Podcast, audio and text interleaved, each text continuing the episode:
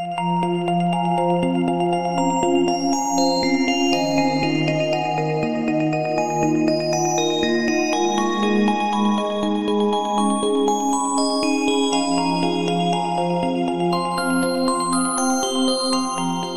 und herzlich willkommen bei Global Lokal, der Podcast des Eine Welt Landesnetzwerk Mecklenburg-Vorpommern.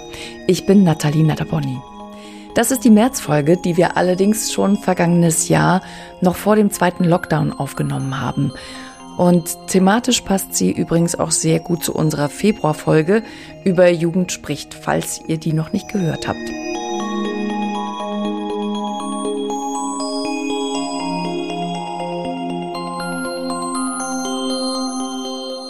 Mein Gesprächsgast ist Dr. Ali Fati, der sich gleich selbst etwas genauer vorstellen wird. Ich habe ihn im vergangenen Herbst im Gutshaus in Linstow gesprochen, wohin er als Referent für ein kleines, aber sehr feines Seminar gereist ist. Und da ging es um koloniale Kontinuitäten in globalen Partnerschaften, um Rassismus in Deutschland und um Stereotype. Aber bevor wir da noch ein bisschen tiefer einsteigen, stellt sich Ali Fatih, wie gesagt, erstmal selbst vor und erzählt uns ein bisschen von seinem Ankommen in den 1980er Jahren in Deutschland. Viel Spaß beim Hören. Ich freue mich, dass ihr dabei seid. Ich bin wie äh, Ali Fatih genannt, beziehungsweise dieser Name ist mir gegeben worden. Ich bin 67 Jahre alt. Äh, mehr als die Hälfte mein bisheriges Leben äh, habe ich seit 1984 in Bundesrepublik Deutschland verbracht bis jetzt und äh, damals bin ich auch als Geflüchteter aus dem Iran äh, nach Bundesrepublik Deutschland gekommen.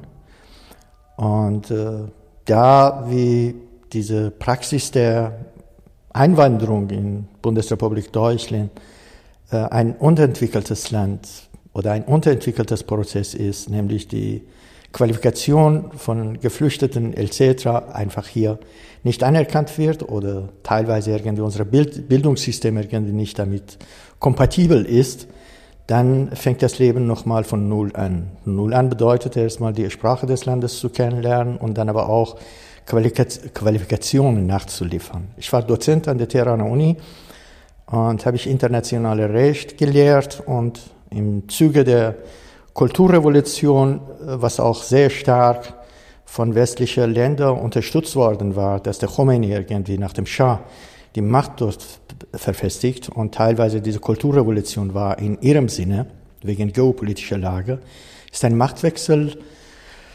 79, 80, 81 ergeben, Kulturrevolution und dann Suspendierung und Säuberung der Universitäten als Schlüsselort für die Bewegung haben sie alles gesäubert und im Zuge dessen irgendwie hatte ich auch einen Hinrichtungsbefehl und ähnliche politische Verfolgungsaspekte, wo nach zweieinhalb Jahren Inlandflucht, dann war mir das Leben nicht möglich, bin ich in Bundesrepublik Deutschland gelandet, Mitte 80er Jahren in Berlin. Und äh, schon damals irgendwie war so eine demagogische Stimmung, äh, eher so Programmstimmungen, was ich den Begriff später erstmal begriffen habe, was das bedeutet, war schon da, also drei Millionen iranische Flüchtlinge eventuell irgendwie in Berlin Mitte 80er Jahre kommen und der Berlin, äh, Stadt Berlin überbevölkert wird. Ähnliche Stimmung waren. Folge, politische Folge war, dass äh, damals der Landesvater von NRW und auch Honecker zusammenkamen und haben sie Friedrichsche Straße nach meinem Ankunft erstmal ein paar Monate später geschlossen. Und in dieser Stimmung, wenn du ankommst, erstmal äh, deine Beziehung zu deinem Ort, deine Beziehung, das heißt diese sogenannte herzlich willkommen irgendwie, spielt überhaupt so keine Rolle. Du bist orientierungslos, du kennst die Sprachen nicht.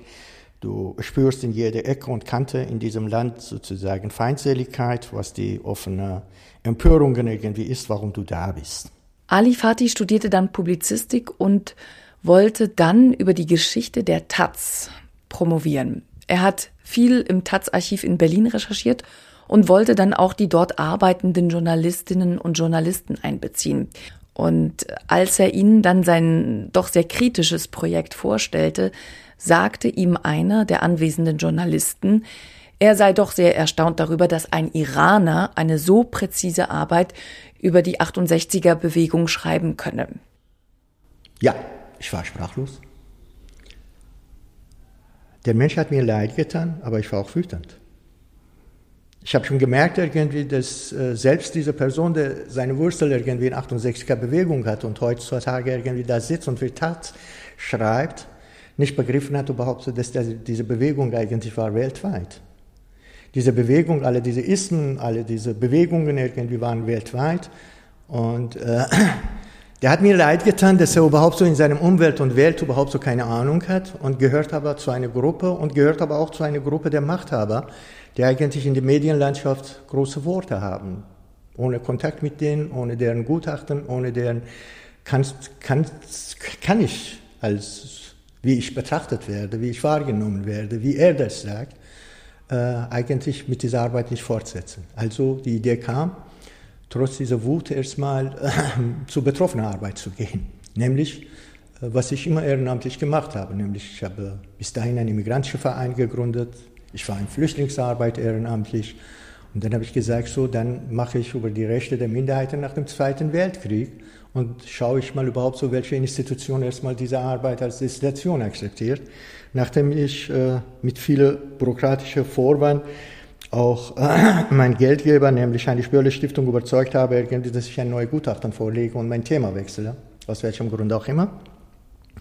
Dann habe ich beim Wolfgang Benz im Zentrum für Antisemitismusforschung über Minderheitenrechte nach dem Zweiten Weltkrieg ähm, eine Arbeit geschrieben, wie die Algerier in Frankreich, wie die Pakistanis in England und wie die Türken in Deutschland sozusagen mit der Europäischen Vereinigung deren Bürgerrechte, Menschenrechte erstmal äh, einen Platz haben in der Bundesrepublik Deutschland. Damals habe ich die Arbeit genannt Einwanderungspraxis Bundesrepublik Deutschland im europäischen Vergleich. Ich habe bewusst das Praxis genannt, weil Deutschland war und ist immer noch irgendwie bei der Weigerung und Blockade, ein Einwanderungsland zu sein. Es mag sein, dass juristisch irgendwie ein, Jahr, ein paar Jahre später erstmal Deutschland äh, zugestimmt hat als Einwanderungsland und es war viel mehr irgendwie äh, Abkommen wie Schengener Abkommen, diese Freizügigkeit im europäischen Rahmen irgendwie äh, nicht mit äh, Deutschzentrismus erstmal zu verhindern, sondern das sollte eigentlich Freiheit für die Ware und Menschen in Europa ermöglicht werden.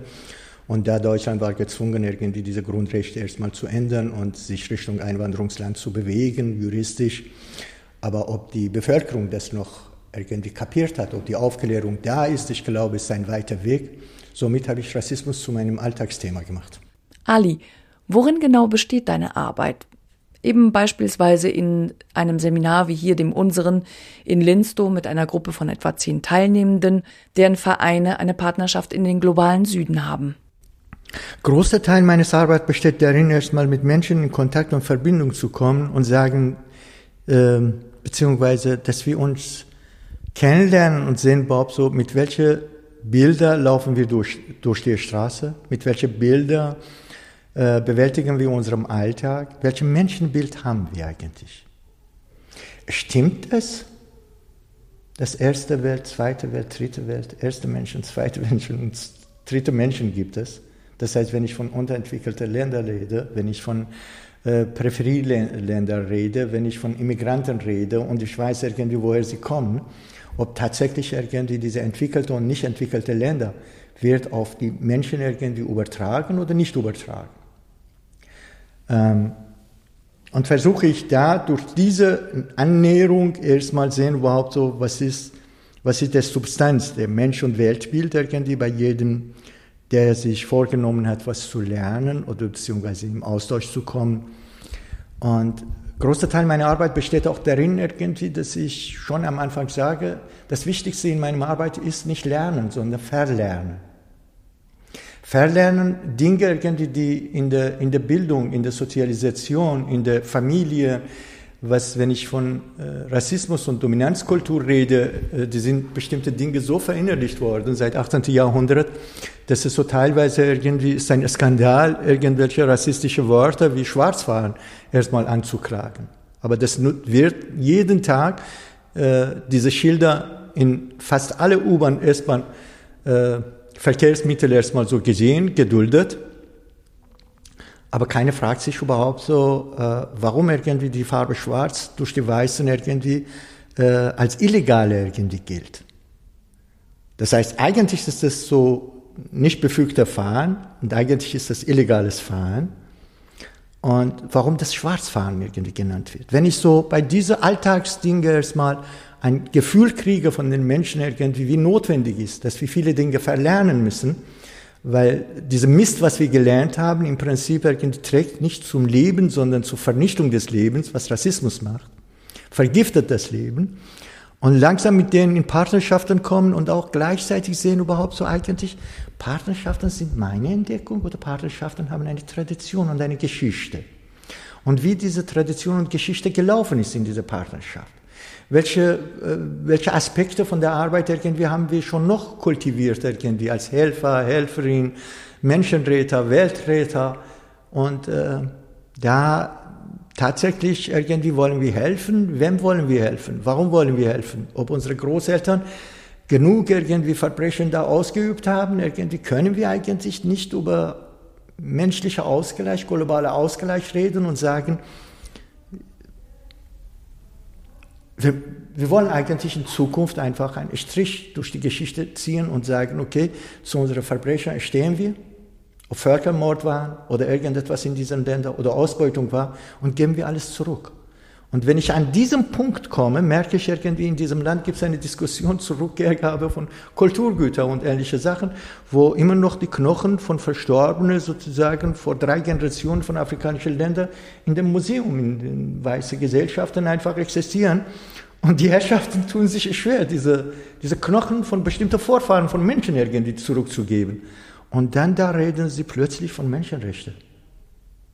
Und dann merke ich irgendwie, genau irgendwie, wie ich so allgemeine Politik irgendwie als äh, Schreibtischtäter oder politische Brandestifter bezeichne, merke ich irgendwie, das ist alles im Prinzip so eine Jargon irgendwie für eine kulturelle Auseinandersetzung. Es ist nicht einfach gewollt von der Macht, von dem System, dass wir ein gesundes Menschenbild uns entwickeln und einfach zusammenzukommen.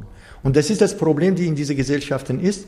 Aber solange es in solche Seminare Menschen gibt, die schon von vornherein, von der Intuition, äh, davon man ausgehen kann, irgendwie, dass sie die Ebene der gleichen Augen versuchen, dann kann man mit denen viele Dinge auch in einem Prozess verlernen, kann man äh, auch mit denen gemeinsam Instrumente entwickeln, irgendwie, wo die Arbeit auch anderes vorgehen kann, als hilflose Hilfe irgendwie dazustehen in der Partnerschaft. Ali Fatih, und da ist er nicht der Einzige, ist der Meinung, dass die Entwicklungspolitik des globalen Nordens, wie sie seit Jahrzehnten praktiziert wird, die bestehenden Machtverhältnisse nur zementiert und deshalb viele Länder des globalen Südens in Armut verbleiben, obwohl dort ein Großteil der Bodenschätze liegt und damit eben auch ein Vermögen. Koloniale Kontinuitäten, die aus Ali Fatihs Sicht bis heute fortbestehen. Ich möchte von ihm wissen, was aus seiner Sicht geschehen müsste, damit sich das verändert. Seine Antwort ist klar und radikal. Mein Vorschlag wäre, diese Menschen, in, äh, diese Menschen in diesen Ländern in Ruhe zu lassen und alle Schäden, die wir bis jetzt irgendwie verursacht haben, erstmal gucken überhaupt so, welche Bewegungen in diesen Ländern sind, ihnen zu überlassen und uns entschuldigen für unsere Verbrecher und kommen und sagen, irgendwie, nimmt ihr mit eurem Reichtum, was wir demnächst nicht mehr klauen würden, erstmal in der Hand. Das haben wir und diese Möglichkeit einfach die mit ihrem Reichtum alleine lassen, nicht mit ihrem Elend, was wir verursacht haben. Und an bestimmte Bewegungen irgendwie dort zu überlassen und nicht mit unseren Partnern, Korrupten und äh, mit denen ich will schon jedes Jahr irgendwie verhandeln, wie man so jetzt im Moment irgendwie mit Erdogan, in, äh, Erdogan irgendwie in der Türkei macht irgendwie. Der gibt keine Groschen irgendwie im Bereich der Flüchtlinge, aber irgendwie ist unser Partner und Milliarden irgendwie steckt sich in der Tasche und irgendwie deutsche Politik und auch Entwicklungspolitik und auch ganze Politik nicht schafft irgendwie diesen diesen einen Diktator irgendwie auf seine Grenzen hinzuweisen, das ist selbst ein Problem geworden für die. Ali Fatih weiß natürlich, wie provokant seine Aussage ist. Und tatsächlich arbeitet er ja nach wie vor in diesem Feld und versucht auf eine eher sanfte und sehr wohlwollende Art, wie zum Beispiel hier an diesem Wochenende, Menschen zum Nachdenken zu bewegen. An diesem Wochenende in Linstow ist ihm das auch wirklich, wirklich, wirklich gut gelungen. Er hat die Teilnehmenden dabei unterstützt, ihre Privilegien zu erkennen, sie darin bestärkt, ihr Meinungsbild zu hinterfragen und auch darüber zu reflektieren. Und er hat ihnen Mut gemacht, zwischen den Vereinen, die wir betreuen, Bündnisse zu schmieden und in langen und längerfristigen Prozessen zu denken. Das stieß auf viel Begeisterung hier, so dass am Ende des Seminars sich alle einig darin waren, dass sie gerne nochmal mit Dr. Ali Fati arbeiten würden. Also vielen, vielen Dank nochmal an Dr. Ali Fati für diesen Besuch hier in Mecklenburg-Vorpommern. Euch danke ich fürs Zuhören und wünsche euch alles, alles Gute bis zur nächsten Folge von Global Lokal.